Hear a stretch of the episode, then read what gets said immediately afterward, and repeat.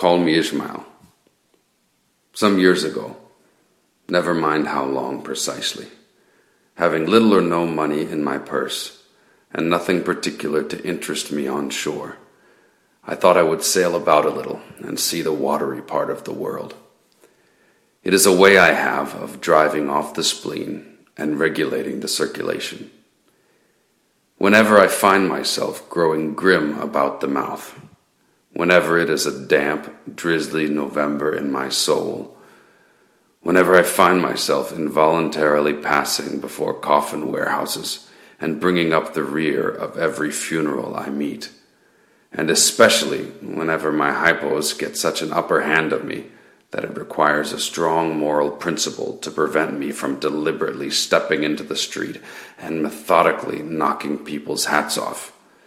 Then I account it high time to get to sea as soon as I can. This is my substitute for pistol and ball. With a philosophical flourish, Cato throws himself upon his sword. I quietly take to the ship. There is nothing surprising in this. If they but knew it, almost all men in their degree, some time or other, cherish very nearly the same feelings towards the ocean with me.